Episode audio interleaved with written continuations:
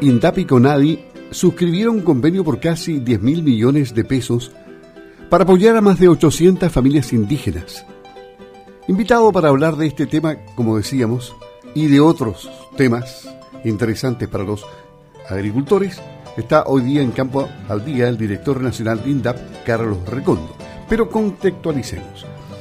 Un nuevo acuerdo de cooperación de alcance nacional que busca entregar soluciones y mejorar las capacidades productivas agropecuarias en los predios de comunidades indígenas suscribieron ayer INDAP y la Corporación Nacional de Desarrollo Indígena CONADI.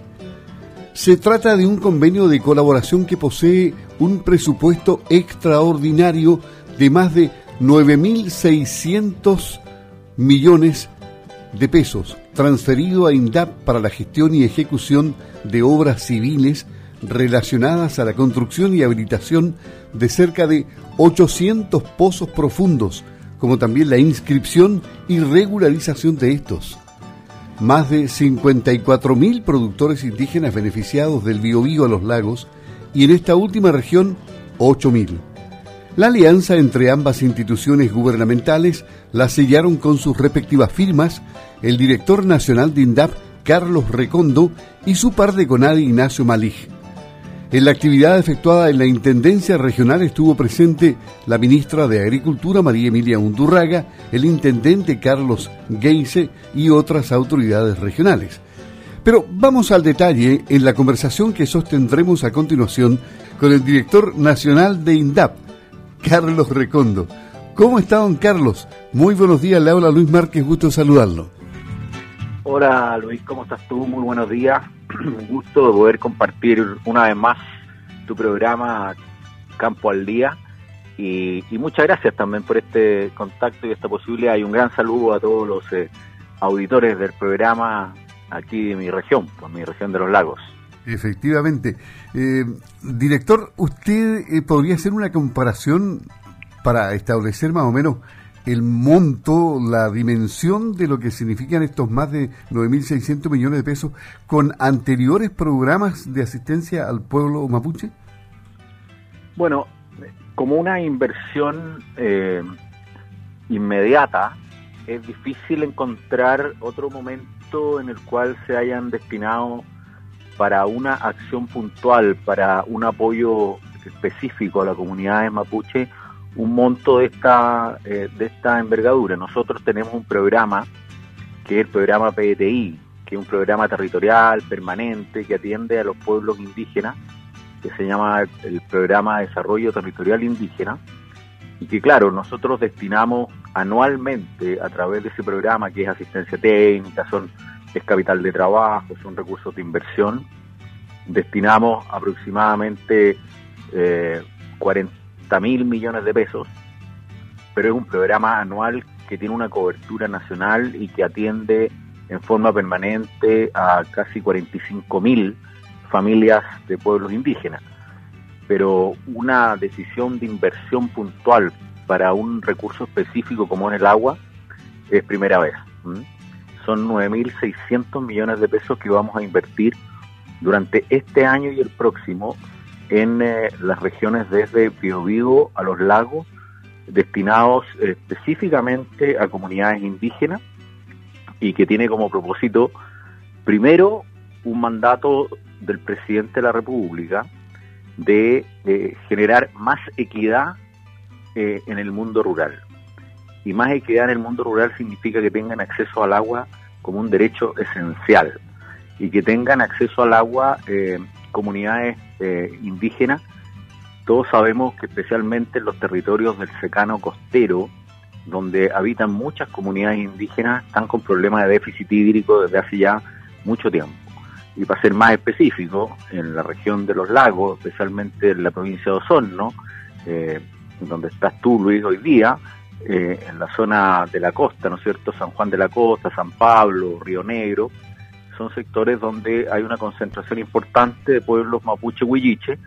Y bueno, para ellos es esto, para ellos es que tengan la posibilidad de tener acceso al agua eh, y para ello eh, vamos a desarrollar este programa que son este el convenio que firmamos ayer establece que es un desde ¿ah? el desde son 800 pozos pero nosotros conforme a los cálculos que hemos hecho, vamos a superar los mil pozos eh, en, esta, en estas zonas, pozos profundos, sondeos que además considera todo el apoyo jurídico para que entregarle el agua con derechos completamente regularizados e inscritos, de manera de que sean ellos quienes puedan disponer en forma permanente sin dificultades del agua que vamos a extraer a través de, estos de estos pozos. Y ellos las van a poder utilizar para eh, sus procesos productivos, para el riego, etcétera, y, también, eh, obviamente, se puede destinar a consumo humano aplicando, ¿no cierto?, los tratamientos que corresponden. Entonces,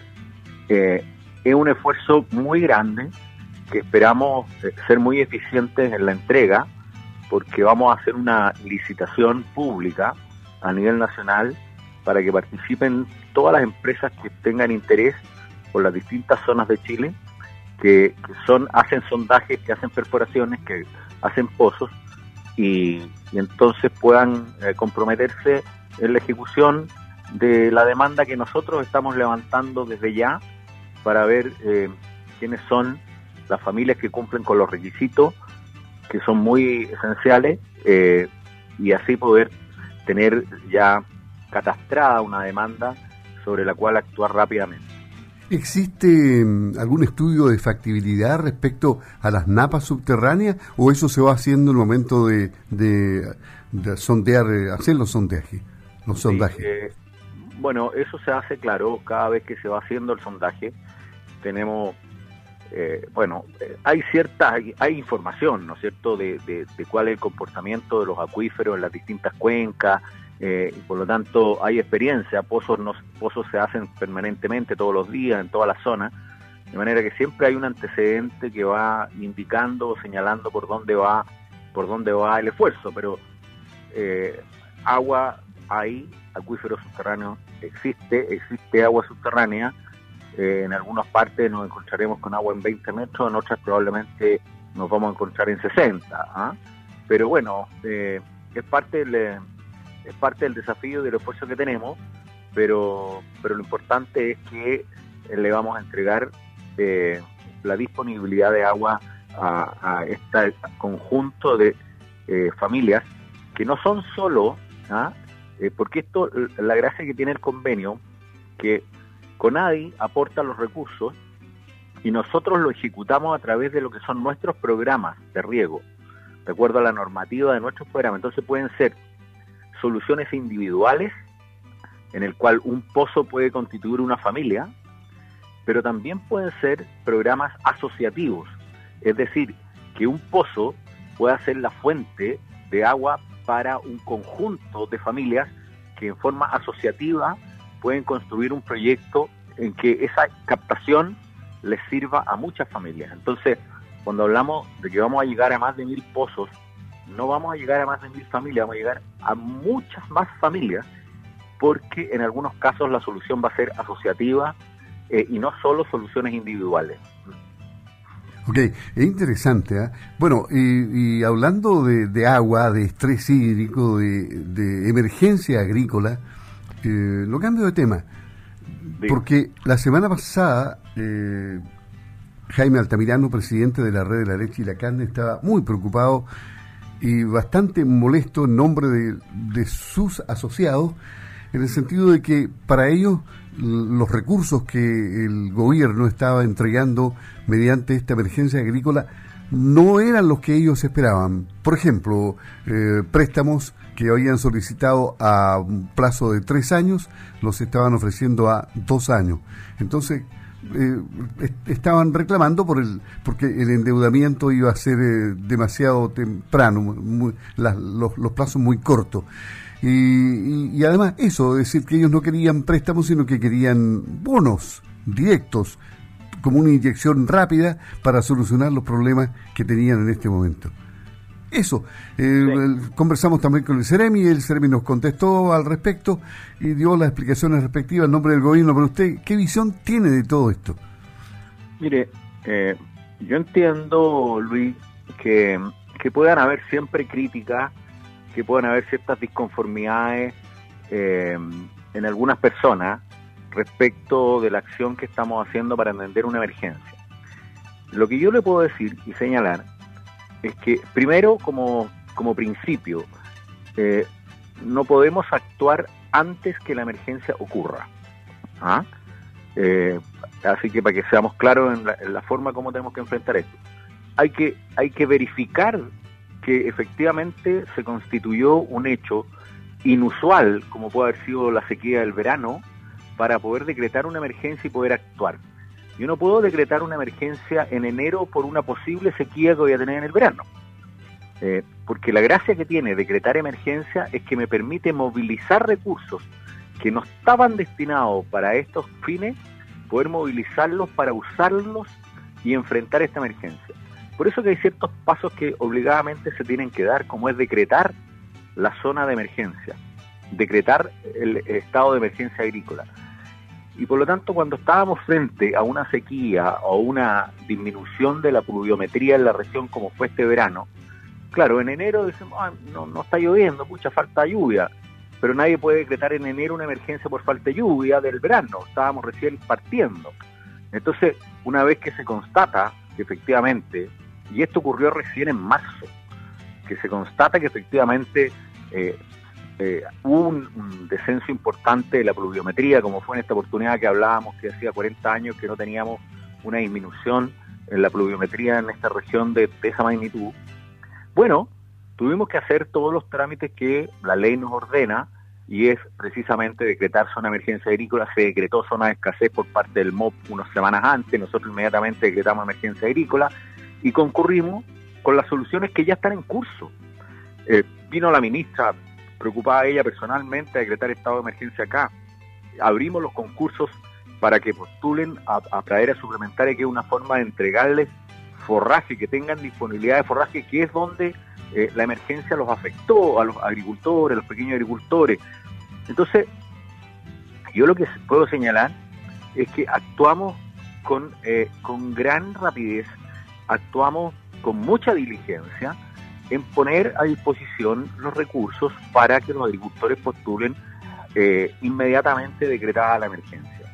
Entonces, claro, uno puede decir siempre, oiga, llegaron tarde, oiga, no sé qué, Oiga, oiga, los créditos. Oiga, quiero decirle que los créditos eh, están abiertos. Esto siempre ha sido una situación caso a caso en el que el agricultor si requiere un crédito de más largo plazo lo puede lo puede solicitar y la, agencia de área se lo puede otorgar si las condiciones así lo ameritan.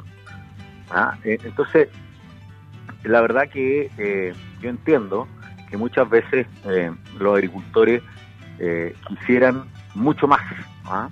y, no quisieran tener que enfrentar problemas y que todos se los pudiéramos resolver. Pero bueno, la vida no es así y, creo que conforme a los instrumentos que tenemos, conforme a la legislación que nos rige, conforme a, todas las normas eh, que existen, actuamos con total y absoluta diligencia, como lo hemos hecho en todas las emergencias del país, que no han sido pocas precisamente porque el cambio climático nos está enfrentando a estas situaciones que son tan diversas, tan distintas y tan sorpresivas. Y eso nos ha obligado a estar muy presentes y generando eh, estas, eh, e-, estas soluciones de emergencias para enfrentar las dificultades que tienen los agricultores. Así que yo le diría a, nuestro amigo Altamirano que me parece que son eh, muy injustas sus afirmaciones, que me parece que no tiene la suficiente información eh, pero eh, hemos, hemos, actuado, hemos actuado muy diligentemente eh, en esta oportunidad. Ok, muchas gracias a Carlos Recondo, el director nacional de INDAP. Que esté muy bien, buenos días. Adiós.